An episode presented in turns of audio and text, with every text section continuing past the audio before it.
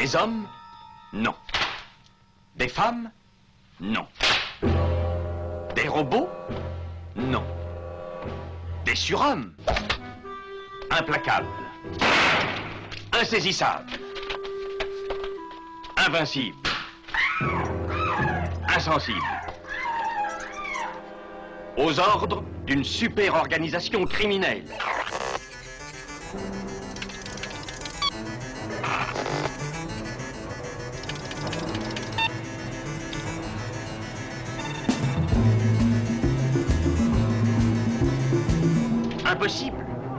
Rien n'est impossible pour... Culture prohibée. Bienvenue pour ce nouvel épisode de Culture Prohibée. Culture Prohibée, c'est l'émission hebdomadaire de la culture planète du Ciboulot, coproduite par Radiographite, graphite.net et animée par l'équipe des films de la Gorgone et filmsdelagorgone.fr. Culture Prohibée, c'est aussi un profil Facebook et un podcast disponible sur différentes plateformes. Tous les détails sont sur le blog de l'émission culture-prohibée.blogspot.com. J'ai une bonne et une mauvaise nouvelle à t'annoncer. La bonne, c'est que t'as mis dans le mille, je suis flic, et mon devoir c'est de t'arrêter. La mauvaise, c'est qu'on m'a suspendu et que j'en ai rien à foutre. Connard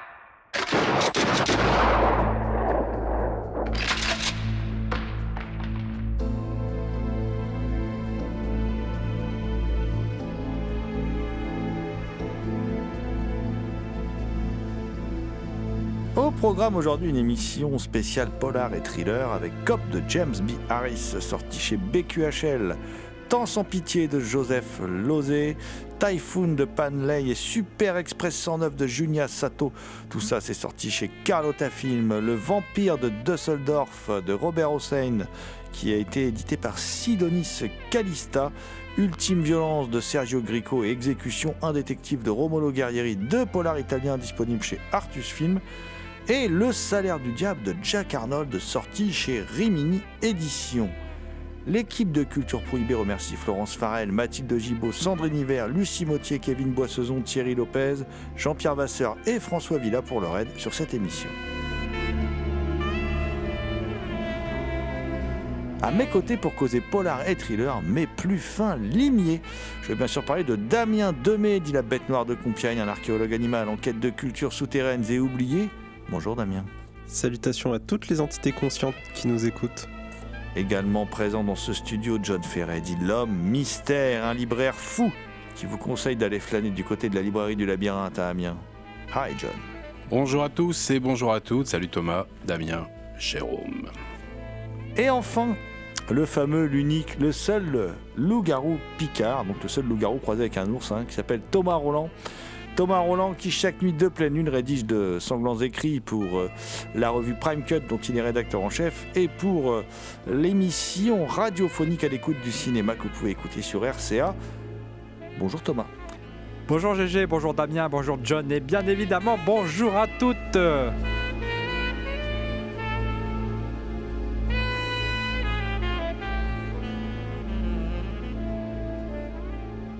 Mon cher Damien, nous allons débuter cette émission avec un, film de 1957, un thriller, un thriller euh, en noir et blanc. Mais oui, un, thriller en noir et blanc.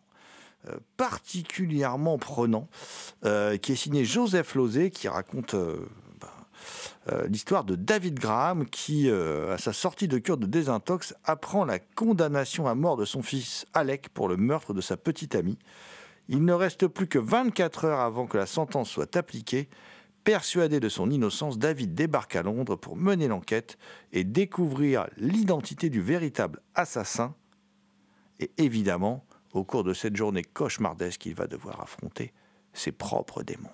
C'est en effet un, père dans l'histoire euh, qui fait son, maximum pour euh, sa rédemption et par ailleurs pour sauver son fils. Donc, tu l'as dit, c'est un film en, noir et blanc, un, un trailer euh, policier savamment mené qui possède ce petit effet Colombo, c'est-à-dire que dès le début du film, on nous montre qui est le tueur. Sauf que contrairement à Colombo, on n'est pas au début de l'enquête, c'est-à-dire que l'enquête a déjà été faite, elle est finie, la personne est jugée, elle va être condamnée. Et finalement, on se retrouve dans une course contre la montre vu que le père va tout faire pour essayer d'innocenter son fils à quelques heures de son exécution. C'est un film qui est très intéressant parce que l'enquête à l'intérieur du film est très, très dissoute. Et finalement, on s'intéresse surtout au père, à son désespoir et à la façon dont il sombre, parce qu'on ressent, finalement euh, son désespoir dans sa quête qui semble euh, bah, ne pas aboutir. La conclusion est assez extrême et transmet un, message que je trouve plutôt, plutôt sombre. Le film est beau, l'action se déroule très bien, mais au final, je, je reste un peu mitigé car on sent la longueur du film, même si la montée en tension est, est incroyablement intense jusqu'au final. On va enchaîner avec un autre film tourné, tourné la même année, alors euh, qui est différent hein, de ce Joseph Losey, vraiment. Moi, je, je garde ce, ce film un souvenir d'un- thriller implacable hein, dans, un, dans un monde déshumanisé. Enfin, voilà. euh, un film assez terrible quand même, ce film de Joseph Losey, euh, qui donne une vision assez noire de l'humanité. Et c'est un point commun qu'il a avec Le salaire du diable, un Man in the Shadow. Ce film de Jack Arnold, un film de 1957, avec euh, bah, dans sa distribution, entre autres, en méchant Orson Welles hein, et en gentil euh, le flic Jeff Chandler, voilà, un- plutôt un grand balèze. Et bon, le, le- le- le- film est tourné dans un très beau noir et blanc. Alors, Jack Arnold, est-ce qu'on doit encore vous présenter Jack Arnold, l'étrange créature du lac noir, l'homme qui rétrécit, euh, quelques westerns aussi, dont l'excellent Une balle signée X, très très bon, euh, très très bon film. Euh, alors je vous parle de western parce que ce film-là, Le salaire du diable, il est assez particulier parce que c'est une sorte de croisement entre le film noir et le western. Donc on débute un peu comme dans un western, on est dans un ranch, il y a des ouvriers mexicains qui sont exploités, hein, qui sont sans papier d'ailleurs. hein. on comprend que ce sont des travailleurs, euh, des travailleurs exploités sans papier. Et euh, il y a deux contremaîtres lors d'une très belle scène d'ailleurs, hein, une atmosphère particulièrement bien travaillée, où on utilise la lumière naturelle, euh, enfin la lumière d'une lampe euh, euh, sans artifice, et puis, enfin une très belle scène, vraiment une, scène vraiment, vraiment magnifique. On, tue en fait cet ouvrier mexicain, voilà. Et bon, il se trouve que évidemment, on, tout de suite, on suspecte les hommes de main de euh, d'Orson Welles, hein, euh, grand et je, veux dire grand propriétaire euh, terrien qui a donc un immense ranch et puis qui surtout ben, arrose tout le monde dans la ville. quoi. C'est lui le patron de la ville. Personnage presque diabolique, hein, une sorte de démiurge qui sait tout sur tout le monde, qui voilà, qui est un, personnage qui au premier abord peut passer pour sympathique d'ailleurs, mais il faut tout le talent d'Orson Welles hein, pour, pour pour ça. Et puis en fait. Il il y a surtout aussi le fait que si cet ouvrier a été tué, c'est aussi parce qu'il fricotait euh, d'un peu trop près avec la fille justement d'Orson Welles. Et euh, bah, très vite, euh, Orson Welles et ses hommes décident de construire une version du meurtre. qui sera celle-ci, en fait, hein, une version de la disparition qui serait celle d'un accident. Voilà. Mais l'homme de loi qui est là ne veut pas entendre parler de ça. Et lui, euh, il veut vraiment faire euh, son enquête. Évidemment, il se met toute la ville à dos puisqu'on lui dit Écoute, mon garçon, t'es bien gentil, la justice, c'est bien sympa, euh, mais c'est quand même lui qui nous fait tous bouffer. Donc, on va éviter de se prendre la tête pour un petit Mexicain mort, quoi, quand même. Voilà, c'est pas, pas très grave. Voilà ce que disent, voilà ce que disent les gens du coin. Évidemment, lui, il est épris de justice et il- voilà, il, il veut faire la justice. Il ne veut pas entendre parler de ça. Pour lui, il n'y a pas de sous-citoyen. C'est pas parce qu'on est un travailleur sans papier que euh, si on est tué, le mystère ne doit pas être élucidé. Donc, il décide de prendre l'enquête en en main et d'aller jusqu'au bout de ses convictions. Et euh, bah, ça donne un, très beau personnage hein, euh, euh, qui va mener son enquête euh, contre contre vents et marées, contre tout le monde. Euh, et du coup, euh, ce qui semblait être un western au départ bascule évidemment dans le film noir, parce qu'en plus on peut pas dire que comme dans tout film noir, il va pas accumuler les emmerdes, hein, parce que ça va, ça va lui amener beaucoup de soucis de se lancer dans cette enquête.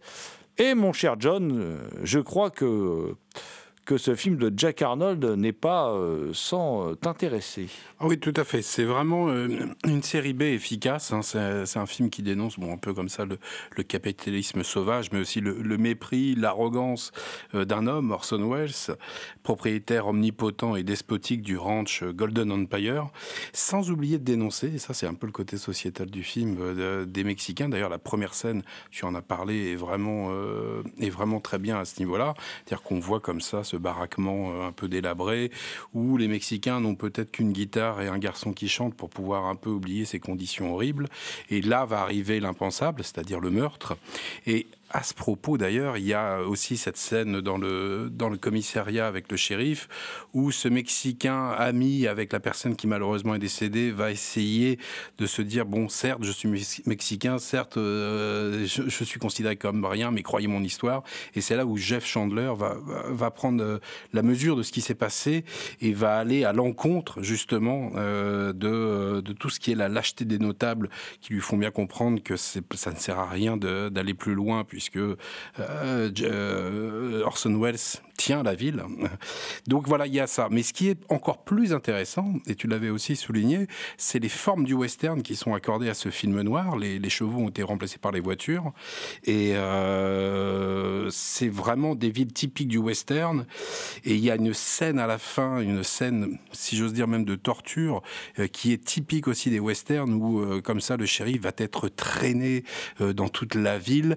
Et ça va être aussi le point de bascule, puisque euh, les notables, les politiques, et voire même la population, euh, voudra maintenant la peau d'Orson Welles. Donc voilà, c'est euh, peut-être des fois un peu trop manichéen et encore moi j'ai vraiment passé un très très bon moment c'est pas un chef-d'œuvre mais il fait partie encore de, de, ces films de ces petites séries B sans grande flamboyance mais par contre vraiment efficace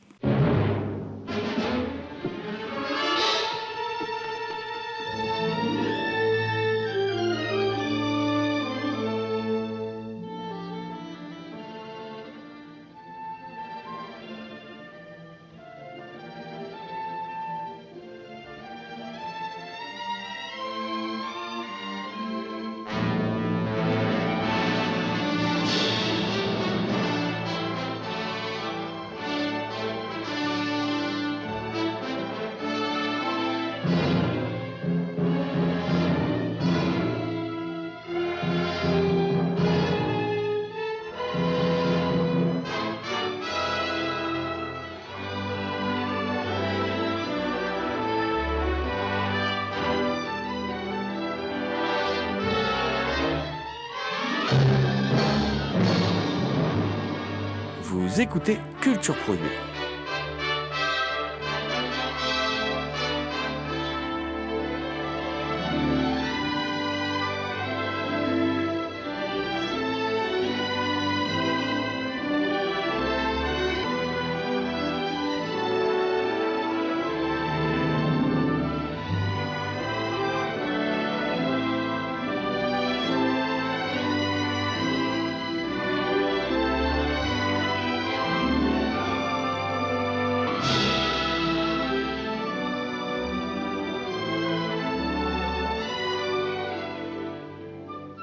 C'est pas un chef-d'œuvre, mais les premières minutes du film peuvent laisser augurer d'un chef-d'œuvre, hein, quand même, hein, puisqu'on a les premières minutes sont complètement muettes. On a un meurtre filmé avec une seule source d'éclairage qui est justement le halo d'une lampe. C'est pour ça que tout à l'heure je parlais de lumière naturelle. C'est pas une lumière naturelle, mais c'est c'est une lumière en tout cas qui est la seule source de lumière. C'est ce cette petite lampe accrochée au plafond et dont le balancement éclaire plus ou moins certains détails de la pièce. On retrouve là un aspect un peu expressionniste, il y a un montage, un découpage au cordeau, et on enchaîne sur un générique extraordinaire, euh, à l'ancienne, hein, qui nous présente chaque personnage dans son contexte. Donc en fait, en cinq minutes de film, on est complètement, on sait où on est. C'est une fois passé le, générique, on sait où on est. En plus, ça se passe dans un cadre caniculaire, ce qui rend un peu cette lumière aveuglante, écrasante, et, tout de suite on comprend l'enjeu, puisqu'on a effectivement, tu le dis, la parole d'un pauvre Mexicain qui, qui, qui, voilà, qui, qui, en tout cas pour ce shérif, vaut, vaut bien la parole du tout-puissant euh, grand propriétaire terrien qui fait, euh, qui, fait vivre, qui fait vivre toute la ville. Euh, donc, moi je trouve que le film, effectivement, après un démarrage extraordinaire, Peut-être qu'il a un petit ventre mou, Mais en tout cas, moi, je ne le vois même pas comme manichéen, parce qu'en fin de compte, c'est un sujet euh, assez moderne, enfin toujours d'actualité. hein, L'exploitation des travailleurs, et en particulier des travailleurs mexicains à la frontière, euh, c'est pas quelque chose qui était énormément abordé à l'époque. Donc dans cela, c'est assez novateur. C'est intéressant de voir ça, surtout aujourd'hui, aujourd'hui où les Mexicains sont quasiment à 99% des méchants dans tous les films d'Hollywood. Depuis que Trump a parlé de faire un mur, euh, regardez bien, hein, les méchants mexicains sont partout. Dans le dernier Rambo, il y en avait, il y en avait chez Eastwood, il y en avait, voilà. Ah, il y a aussi des gentils chez Eastwood, il essaie de tempérer, mais il y a toujours des méchants mexicains quelque part. C'est devenu une sorte de figure récurrente ces dernières années. On l'a vu dans le vétéran aussi avec, euh, avec comment il s'appelle, avec Liam Neeson et tout ça, où il y a toujours des, méchants mexicains. Il faut toujours aller se battre contre des méchants mexicains. Donc, euh, dans, ce cas-là, je trouve ce film-là vachement intéressant. C'est un film assez sec. Il n'y a pas de part pour le sentimentalisme quand même. Moi, le seul petit bémol que je mettrais au film, je trouve que Jeff Chandler est un peu monolithique. Voilà, je, je- trouve que face à Orson Welles, qui est suave, qui, est, qui, campe un excellent méchant, je trouve que Jeff Chandler donne pas forcément le change. Vous l'avez dit, euh, l'introduction et le générique nous plongent rapidement dans le film. euh, C'est même le, la chose qui m'a marqué dès le début du film, c'est vraiment cette photographie en noir et blanc euh, qui m'a immédiatement euh, coupé le souffle. Euh, je trouve que le film n'est pas manichéen, il a un peu de, subtilité. euh, depuis tout à l'heure, on parle de Jeff Chandler comme quelqu'un qui est prompt à la justi- justice et à cette valeur, mais au début du film, quand on vient lui parler justement de ce meurtre de Mexicain, je trouve qu'il il a un jeu assez intéressant qui est que bah, il va l'écouter euh, ce que l'autre a à dire, mais il n'est pas non plus vraiment convaincu. C'est plus ou moins au fur et à mesure que l'histoire euh, va se dérouler, le fait qu'à chaque fois on lui dise bah non, ça sert à rien d'aller enquêter, puis Orson Welles, ceux qui tentent de le séduire, qui va le mettre au fur et à mesure euh, la puce à l'oreille. Par contre, à l'oreille.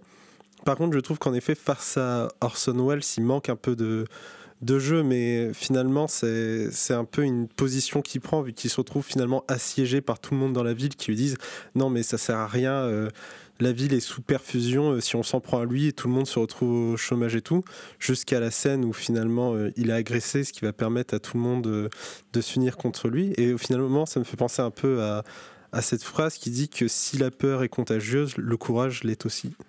Je vais maintenant vous parler d'un- film étrange. On est toujours dans du, dans du, dans du beau cinéma en noir et blanc qui a, été restauré en, en 2K, qui est un film taïwanais. Alors c'est assez rare qu'on parle de, cinéma taïwanais, euh, qui est un film qui s'appelle Typhoon, donc le typhon, hein, qui est un film de Pan Lei, euh, et qui est un, film vraiment étrange. Alors il est là dans dans, cette section film policier et thriller, bon, il aurait pu être là euh, dans une émission mélodrame, il aurait pu être là dans une dans- dans plein de sortes, dans une émission classique. Voilà, c'est un film vraiment, vraiment étrange. En fait, ça, ça, se passe, euh, comment dire, euh, dans la montagne taïwanaise, et ça fait sept ans que Chun Li habite euh, la station météorologique d'Alishan.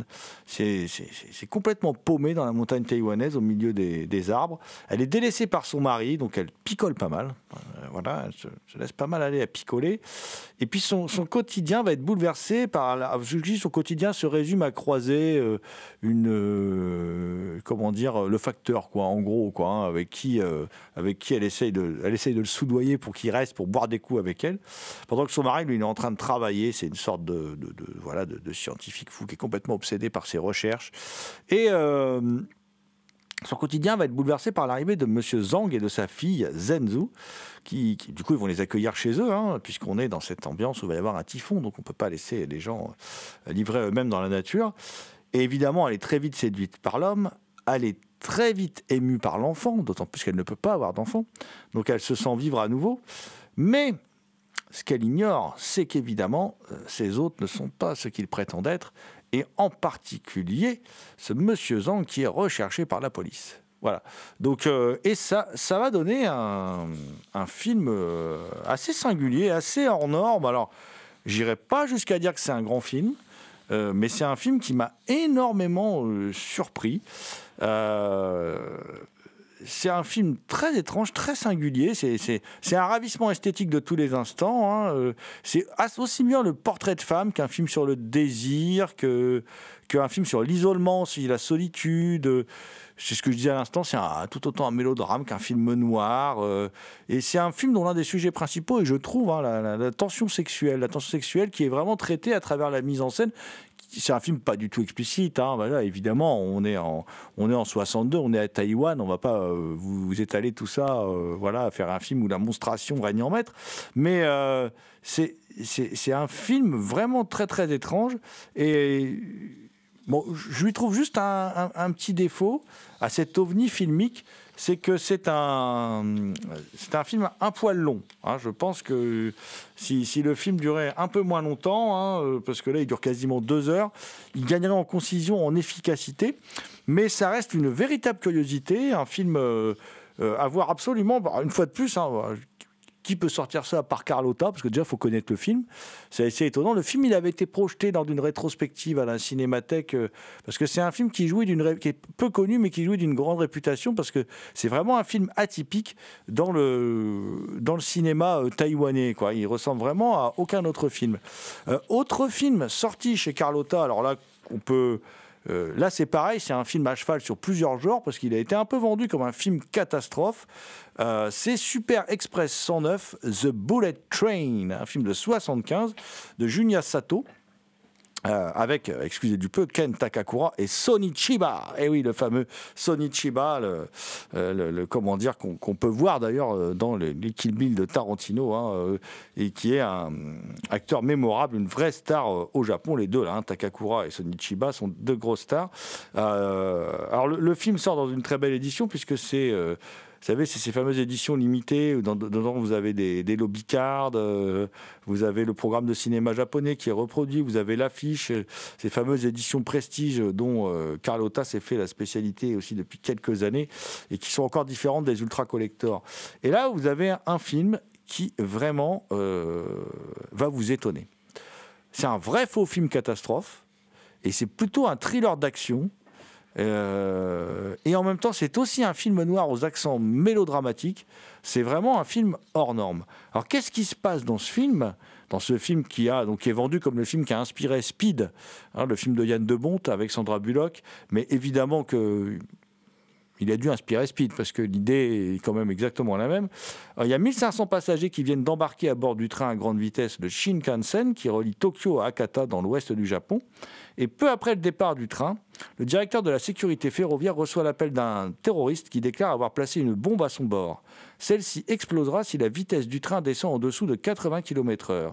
Le compte à rebours est lancé. Toutes les forces du pays euh, se mobilisent pour rechercher le groupe de terroristes et payer la rançon exigée de 5 millions de dollars. Alors au cas où on ne le prendrait pas au sérieux, euh, le terroriste a également placé une bombe sur un petit train de fret, sur une petite ligne, et il dit vous pouvez faire le test. Et effectivement, dans, un, dans, une, scène qui rend hommage au mécano de la générale, d'ailleurs de Buster Keaton, les conducteurs arrivent à s'éjecter du train et euh, ce vieux train explose, c'est aussi le symbole du fait qu'on est passé euh, bah, d'une certaine forme de terrorisme à une autre et d'une certaine forme de train à une autre, puisqu'on passe du train, euh, du, petit train à vapeur qui fonctionne au charbon au train à grande vitesse, hein, tel qu'on les connaît également chez nous.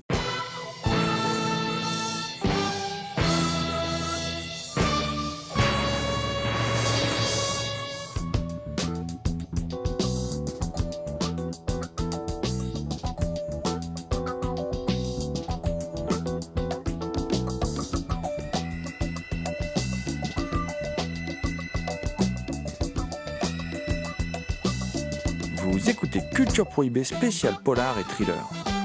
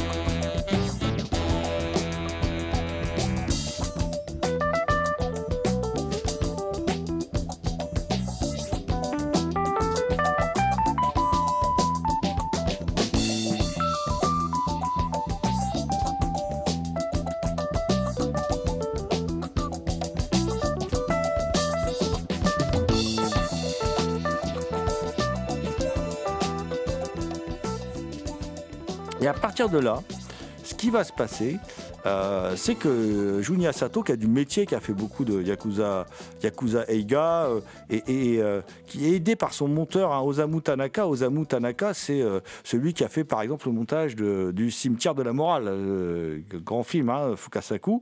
et puis c'est le chef décorateur, Shuichiro Nakamura, qui a fait, excusez du peu, hein, la déco de ce film sublime, Le couvent de la bête sacrée, sommet du, film euh, SM japonais euh, extraordinaire. Voilà, grand film avec cette idée géniale de, cette femme torturée euh, qui est enfermée nue dans un rosier et le rosier pousse autour d'elle. Voilà, je trouve cette idée géniale.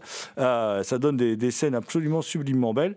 Et là, on est tout à fait sur autre chose. Hein. On est sur un film qui démarre comme un film catastrophe. Le premier, le premier écueil hein, que vont devoir affronter les, protagonistes du film, c'est de, de, de comment dire, déjà d'expliquer aux passagers dans le train, parce qu'il y a toute la tension dans le train, hein, euh, d'expliquer, euh, d'essayer de, masquer la chose aux passagers dans le train, et en même temps, euh, c'est difficile de leur masquer. donc on est quand même sur, un film qui dure deux heures et demie, hein, attention, hein, donc c'est un gros, gros, gros film. et là, ce qui se passe, premier écueil, ils ont un, moment... comment dire, le train doit passer un aiguillage. Donc s'il passe cet aiguillage, il va forcément descendre en dessous les 80 km/h. Donc c'est la première étape, ils doivent d'abord gérer ça. Et une fois géré ça, une fois géré ça, le film prend une toute autre tournure.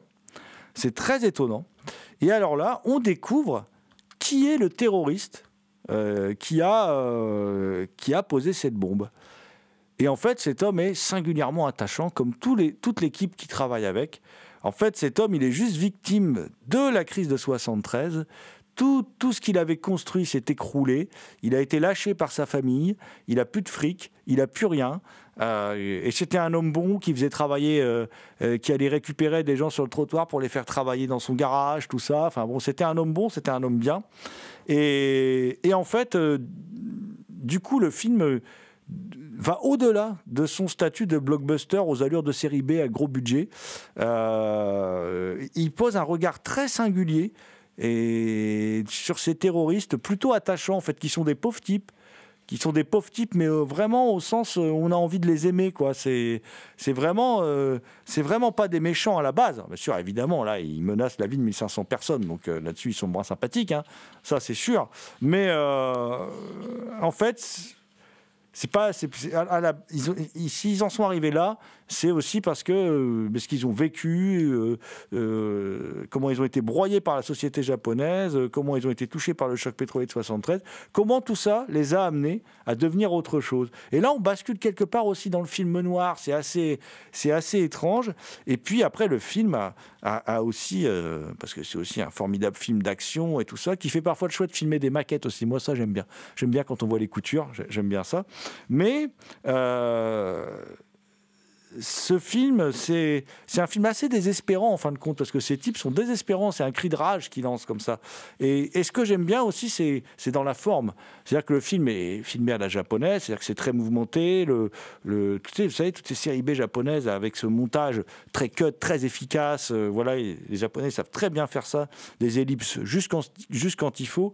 Et là, en plus, ils utilisent un autre principe, c'est-à-dire celui de faire d'incruster des photos dans le film aussi, de, qui font un peu comme des arrêts sur euh, à des moments clés du film qui donnent une saveur toute particulière au film. Euh. Enfin voilà, vous avez compris, Super Express 109, c'est un excellent film et c'est vraiment à découvrir de toute urgence. Alors je, je remercie Carlotta. Il paraît qu'il existait une version française qui était sortie en VHS, j'étais passé à côté, et, qui est une version euh, qui était beaucoup plus courte, hein, qui, faisait une heure de moins.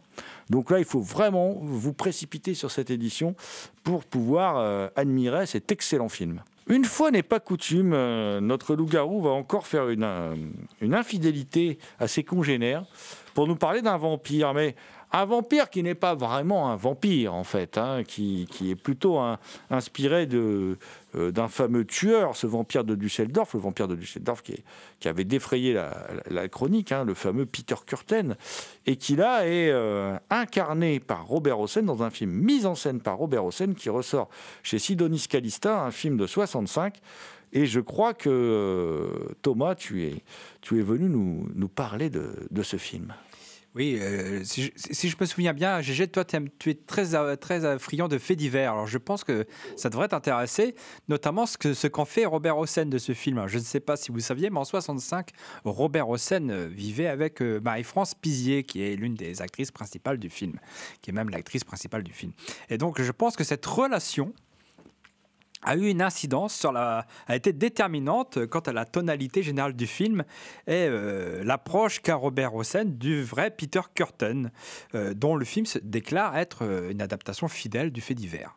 Alors, comme Fritz Lang l'a mis en scène dans, son film M le maudit, le tueur en série allemand qui s'attaquait à des femmes, il s'en prenait aussi à des enfants. Hein. Ça, c'est Fritz Lang. Hein, il axait surtout sur le fait qu'il s'attaquait à des enfants.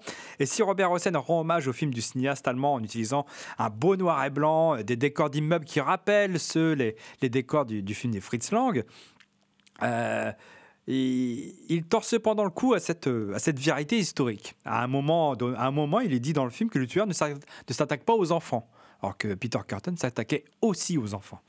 Euh, ce n'est pas la seule entorse à la réalité historique que s'autorise Robert Hossein dans ce qui s'apparente plus à une plongée dans la psyché d'un tueur en série dans ce film situé entre Psychose d'Alfred Hitchcock et Maniac de William Lustig. Hein. Euh, prenons les exemples les plus extrêmes possibles. Hein. Robert Hossein incarne donc le rôle principal, Peter Curtin, ouvrier et syndicaliste le jour, tueur de jeunes et jolies femmes la nuit. Parmi les écarts avec la réalité historique, Robert Hossein fait de son personnage un célibataire alors que le vrai tueur était marié. Euh, il en fait aussi un homme solitaire et transi d'amour pour une chanteuse de cabaret, donc interprétée par Marie-France Pizier. Alors qu'ils sont tous les deux en couple, la relation que le réalisateur met en scène entre les deux personnages peut poser question quant à la véritable nature de leur couple dans la vie.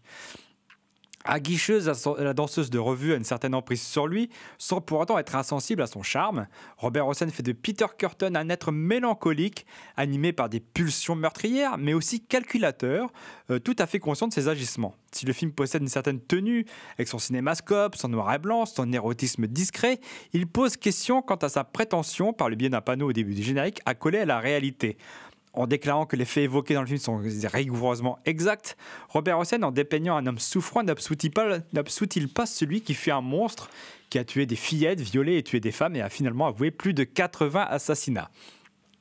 Le vampire de Düsseldorf semble en effet vouloir prendre le monstre en pitié.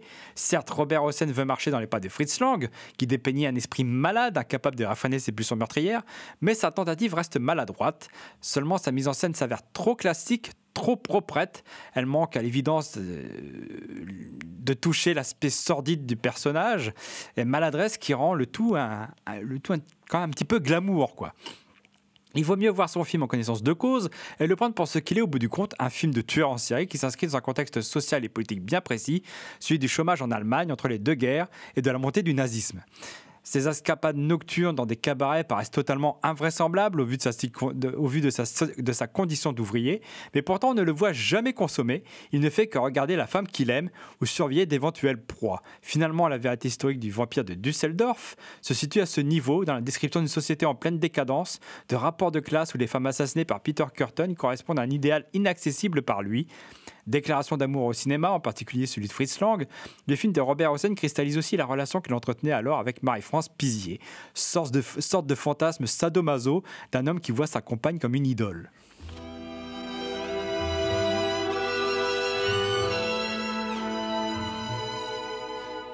La belle de nuit suit son plaisir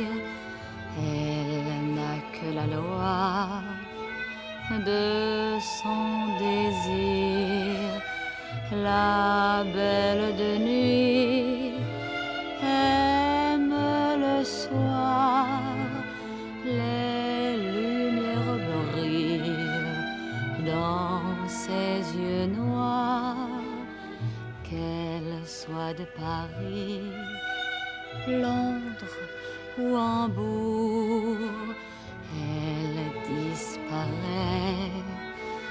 quand vient le jour, la belle de nuit, par-ci, par-là, fait trois petits tours et s'en va.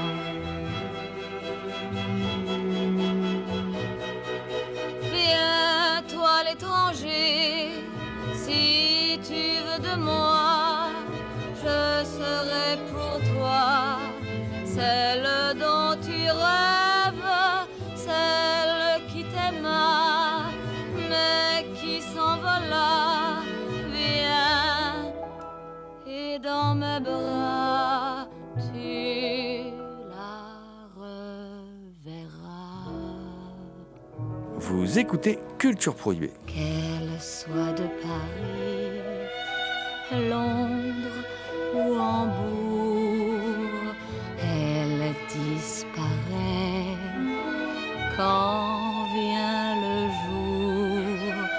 La belle de nuit, par-ci, par-là, fait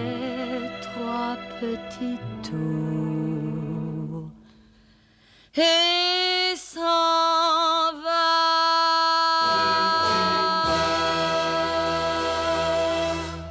Moi, je me moque un peu en fait de la hum, du fait que bon d'abord le Peter Curtin n'avait pas du tout la classe euh, de, Robert Hossein hein, le vrai Peter Curtin euh, était euh, loin de, de ce niveau même d'instruction du personnage et tout ça. Enfin on est loin de loin de tout ça Euh, mais je me moque un peu en fait. Je pense que c'est un argument commercial cette histoire de voilà. euh, on est dans du cinéma populaire avec Robert Hossein. hein. Il fait de la série B euh, à l'époque. il fait du cinéma populaire. Moi et donc le coup de la véra- véracité historique, je m'en moque un peu. Je trouve que Marie-France Pizier n'a jamais été aussi belle à l'écran. Ça, on voit que c'est un homme amoureux qui la filme. hein. Elle, est, elle sublimement belle dans, le film. Bon, elle était sublimement belle en vrai, mais je veux dire, mais là dans le film, c'est puissance 1000 quoi. Vraiment, c'est très impressionnant. Et ce qui m'intéresse dans le film, moi je trouve que c'est le meilleur film de Robert Hossein en tant que réalisateur. hein. Euh, c'est celui qui se tient le mieux, c'est pour moi celui le, le, le mieux troussé. Alors, la musique de son papa aussi, je c'est son papa qui fait la musique, je crois que c'est André Hossein hein, qui fait la musique, qui est très bien. Si, si je veux pas dire de bêtises, je me trompe peut-être, mais il me semble bien. Ah, c'est bien lui. Et, et qui- musique est superbe. hein, euh, L'annonce surtout, à chaque fois que les meurtres sont, arrivent, c'est un thème musical qui est, qui est, qui est assez prenant. hein. Bon, moi je trouve ça un bon film. Je trouve un peu sévère Thomas avec le film euh, Un poil. Je dis pas que c'est, je dis pas, je dis pas que c'est un mauvais film. Ouais. Je dis que, euh, bah, moi c'est le panneau qui, qui me gêne. C'est le début de ce panneau. au Ouais, moi je m'en moque en fait, j'en fais abstraction de ce panneau, tu vois, et ça me ça me gêne pas plus que ça. Alors effectivement, c'est pas du tout fidèle à la vérité. Euh, Évidemment, faut pas le comparer au Euh, de, de, de Fritz Lang, qui était plus d'ailleurs le, le Il rend hommage. Ouais, il lui rend hommage, évidemment, mais je veux dire, il, il reprend cette idée de, de, de nous montrer différentes strates de la société qui sont toutes aussi corrompues. Parce que le, le sujet du Fritz Lang, c'était ça. C'était une analyse de la société allemande qui montrait que toutes les strates de la société, et en particulier aussi bien les forces de l'ordre que les voyous, euh, avaient le même fonctionnement et tout était pourri dans la société allemande. D'ailleurs, hein, c'est pas pour rien que voilà, c'est un précurseur. Il voit venir tout ce qui va se passer, euh, Fritz Lang. hein, euh, il n'était pas du tout apprécié d'Adolf Hitler, le, Fritz Lang. hein, voilà. hein. Donc, euh, bah non, il n'était pas trop apprécié. Alors, bon, du, coup, le, film, pour moi, moi, ce que j'aime beaucoup dans ce film, c'est que je le rapprocherais plutôt du voyeur de Michael Powell. C'est- une histoire d'amour, en fait. C'est une histoire d'amour impossible, hein, comme dans le, le, voyeur de Powell. hein, et et c'est euh, ça, c'est le côté mélo. Mais après, je trouve que aussi c'est un film euh, assez efficace et assez flippant, avec ce très beau noir et blanc. Et puis Robert Hossein, euh, il, est, parfait, quoi. euh, cette, euh, comment dire. euh, c'est, c'est- c'est- ce côté suave et en même temps ce côté effrayant, enfin, en, fait un personnage vraiment, vraiment impressionnant. Et puis ce, ce, ce, ce rapport entre le pourrissement de l'Allemagne, les effets de la crise et euh, la, montée en puissance du tueur, parce que sans ce contexte, Peter Curtin ne peut pas exister. Ce qui est d'ailleurs aussi hein, vrai par rapport au vrai Peter Curtin. hein, voilà. Donc du coup, euh, c'est c'est assez ça c'est assez intéressant et c'est plutôt bien vu. Donc euh, moi je moi j'ai- moi j'aime beaucoup ce vampire de Düsseldorf. Mais il y a, il y a- moi, ça aussi, j'ai bien aimé moi le fait que euh, on sent que l'ambiance lourde et pesante du film est bien présente et surtout, on sent que le mal ronge, commence à bien ronger, notamment illustré par les scènes d'exaction de la milice nazie. Il y a, il y a tout ce- il y a aussi les décors où les décors, le cabaret est un, est un no man's land. Donc, Il n'y a rien autour, c'est-à-dire qu'on n'est pas euh, dans un milieu urbain. Le cabaret, est vraiment, on voit une Allemagne euh, totalement à genoux euh, suite à la Première Guerre mondiale et aux conséquences de celle-ci. On voit euh, tout un pays qui, part comme ça. enfin, je veux dire, il n'y a pas de il y a, le désespoir traîne pendant tout ce film-là, vraiment. Et c'est assez marrant de voir qu'à chaque fois qu'il était conduit, il agit. Et Marie-France Pizier est peut-être le seul personnage qui va si on peut le dire, le calmer tout du moins, ne plus avoir. Et d'ailleurs, il y a une scène qui est formidable là-dedans, c'est qu'il passe la nuit avec elle, et le plan d'après, c'est Marie-France Pizier qui dort. Et moi, en tant que spectateur, je me suis posé la question de savoir si oui ou non il l'avait étranglé ou quoi que ce soit. Et dans sa mise en scène, il laisse le choix au spectateur de se poser la question là. Et en fait, il ne l'a pas tué. Donc on peut se dire que ce mec-là euh, a quand même, certes, des sacrés problèmes, mais il y a, il y a ça aussi. Et puis, il, euh, il agit aussi sous le coup de la jalousie avec euh, le prétendant de Marie-France Pizier. C'est-à-dire qu'on n'est plus sur un serial killer qui tue euh, que des femmes par pulsion, par une violence comme ça qui doit exploser, mais il tue aussi euh, un rival. Je vais rester, je, vais aller pas très loin de la France et de l'Allemagne, je vais aller en Italie, moi, pour vous parler de deux polars qui sortent chez Artus Film, là, deux Poliziesco. Euh, bon, le premier est de 69. Euh, alors moi, je suis content qu'Artus Film continue d'exhumer, de sortir des Poliziesco comme ça. Et le premier est de 69, c'est un film de Romolo Guerrieri. Romolo Guerrieri, c'est un réalisateur un peu oublié, mais qui est un peu un précurseur dans plein de choses. Euh, entre autres, avec l'adorable corps de Déborah, euh, qui est un, des films précurseurs du Giallo, par exemple. Et là, avec Exécution, un détective, donc un film de 69, euh, il pose un peu les premiers jalons de ce qu'on va appeler le Poliziesco. Alors, le film est on l'a souvent dit hein, c'est un des premiers jalons du Poliziesco. Euh, J'ai envie de dire, moi, oui et non.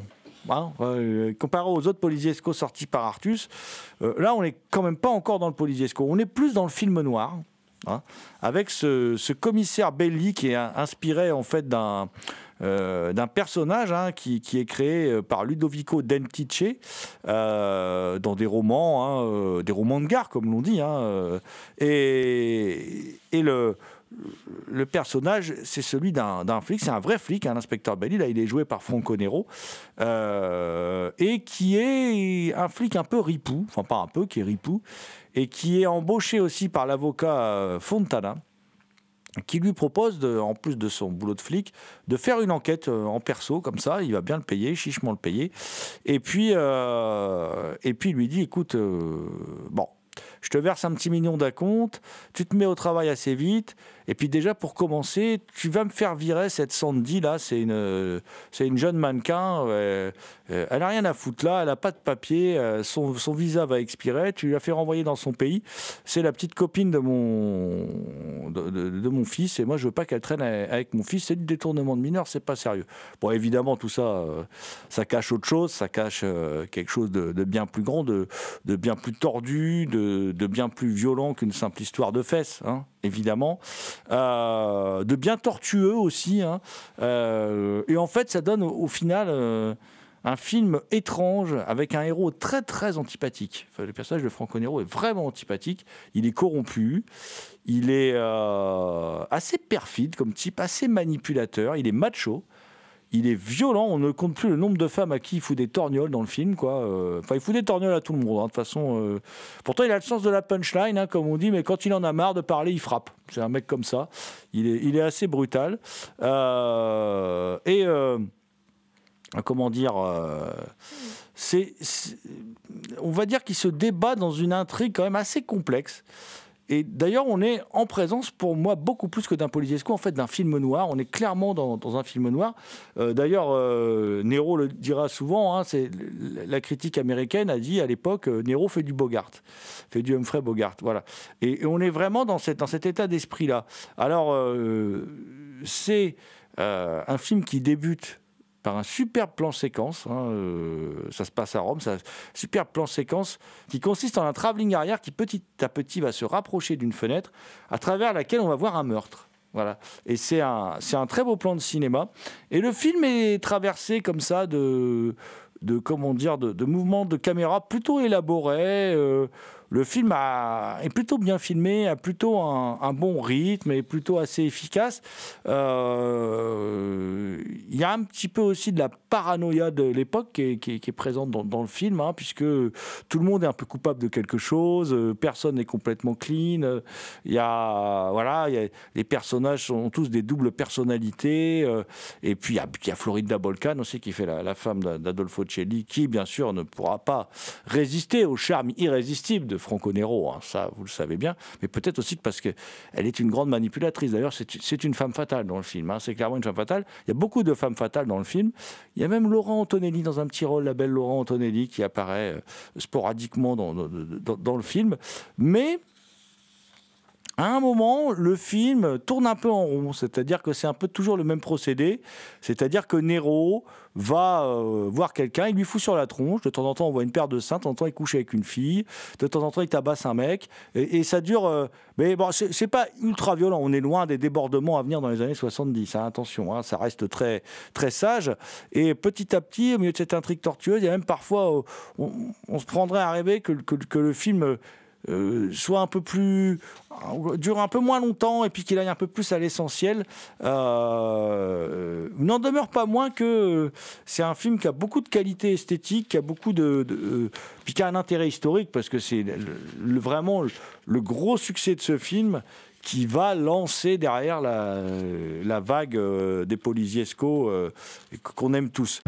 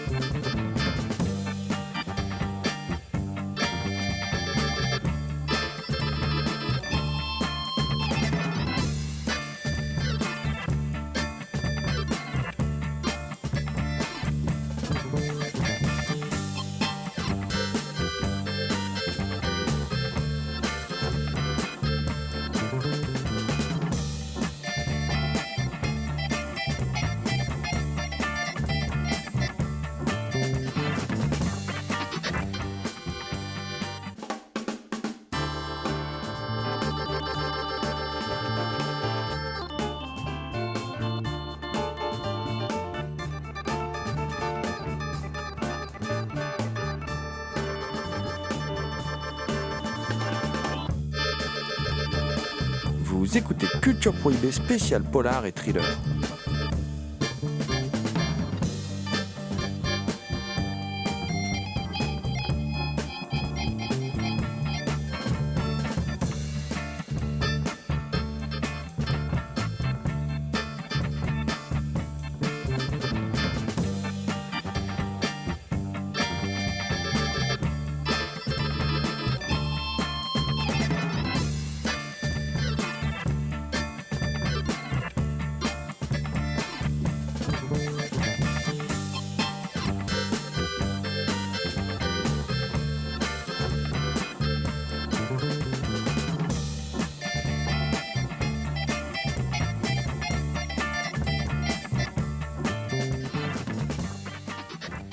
On va aller beaucoup plus tard.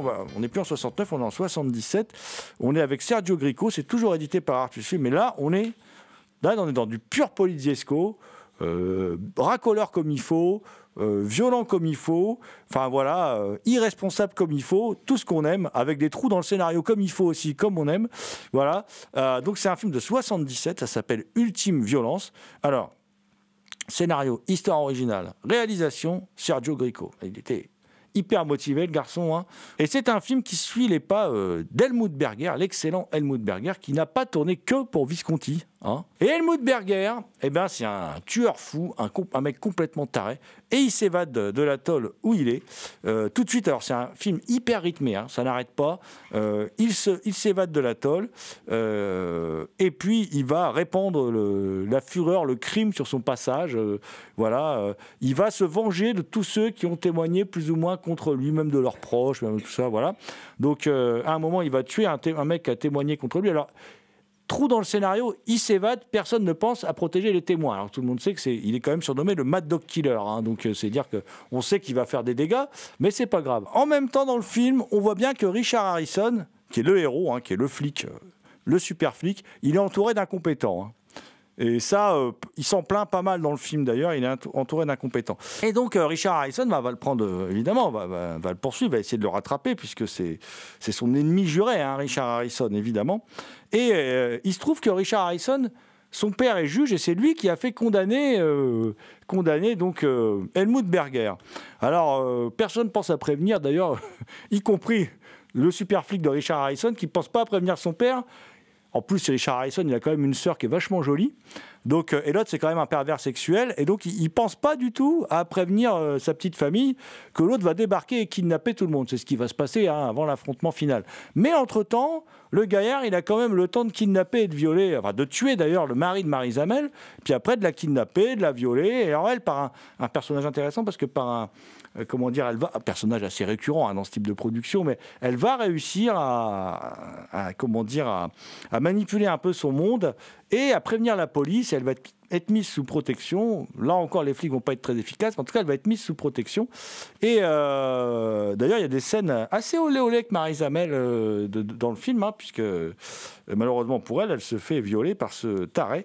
Alors évidemment, le film doit beaucoup à l'interprétation assez azimutée d'Helmut Berger, et en même temps à une bonne utilisation du rythme, des mouvements de caméra, euh, euh, cette manière de filmer très propre au western, avec les, euh, les champs contre champs sur les visages, certains gros plans, et puis par moments le, fait de, ralentir l'action ou de jouer avec la lumière.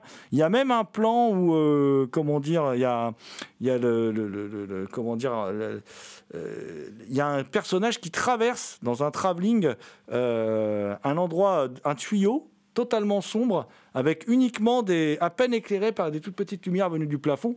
Scène évidemment qui renvoie aux flics ne dorment pas la nuit hein, euh, de, Richard Fleischer.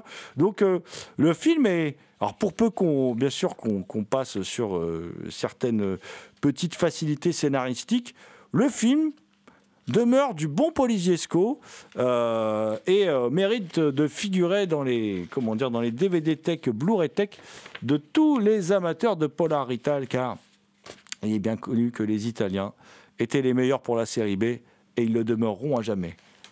On va rester dans la série B avec James B. Harris, James B. Harris, mon cher Thomas, pour le film Cop, Cop, qui est donc euh, adapté de L'une sanglante de James Ellroy avec James Woods, Euh, un film de 88, un, petit policier euh, qui rigole pas beaucoup, mon cher Thomas. Oui. James Harris, qui est surtout connu bizarrement pour plus son activité de producteur, hein, vu qu'il a produit trois films de Stanley Kubrick, hein, L'Ultime Radia, Les Sentiers de la Gloire, et Lolita, Lolita, l'adaptation de Vladimir Nabokov. Et euh, je trouve que son, sa petite carrière, parce qu'en fait il a une petite carrière, James B. Harris, hein. petite carrière en tant que quantité, j'entends, parce que je trouve que c'est quand même plutôt un, un- grand producteur et aussi un réalisateur euh, pas si inintéressant. Donc sa carrière de réalisateur est plutôt éclipsée par sa carrière de, de producteur. hein. Quand on dit James B. Harris, on pense surtout à Kubrick plutôt qu'à ses réalisations. Alors qu'il a fait cinq films et cinq films que je trouve pas mauvais. Son dernier peut-être plus, plus faible que les autres, mais en général, ses films sont plutôt bons.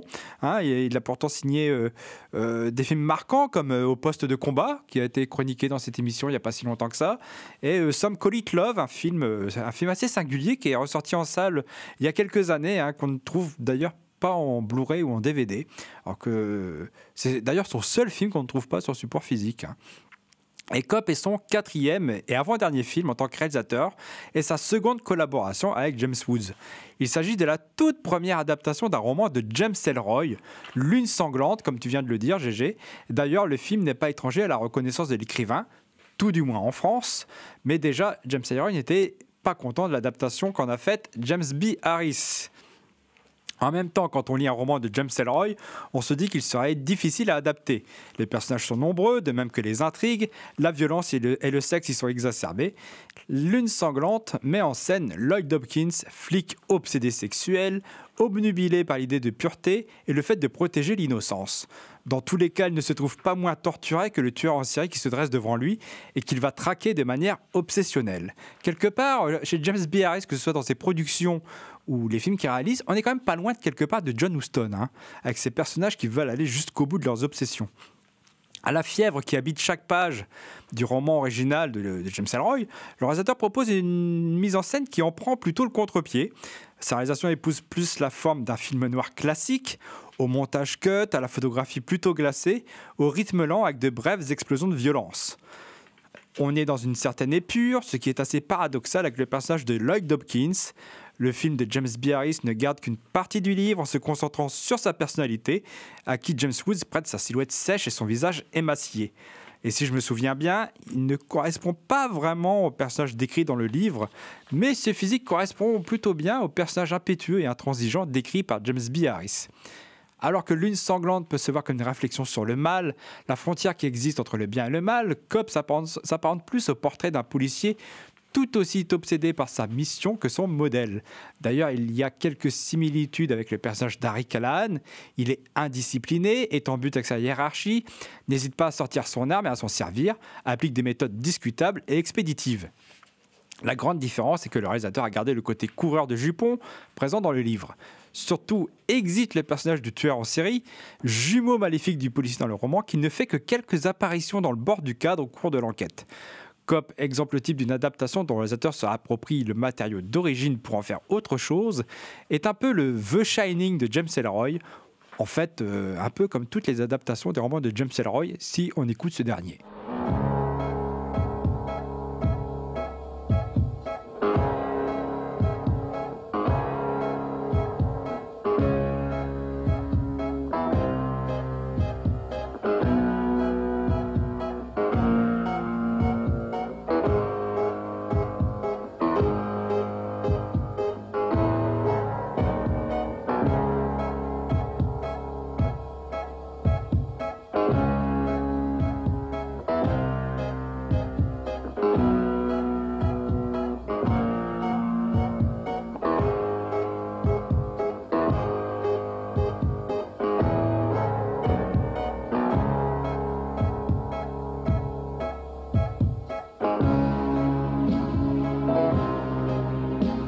C'était Culture Prohibée, une émission réalisée en partenariat avec les films de la Gorgone et la revue Prime Cut.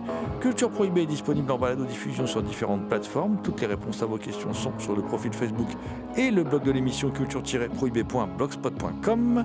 Culture Prohibée était une émission préparée et animée par votre serviteur Jérôme Potier, dit La Gorgone, assisté pour la programmation musicale d'Alexis, dit Admiral Lee.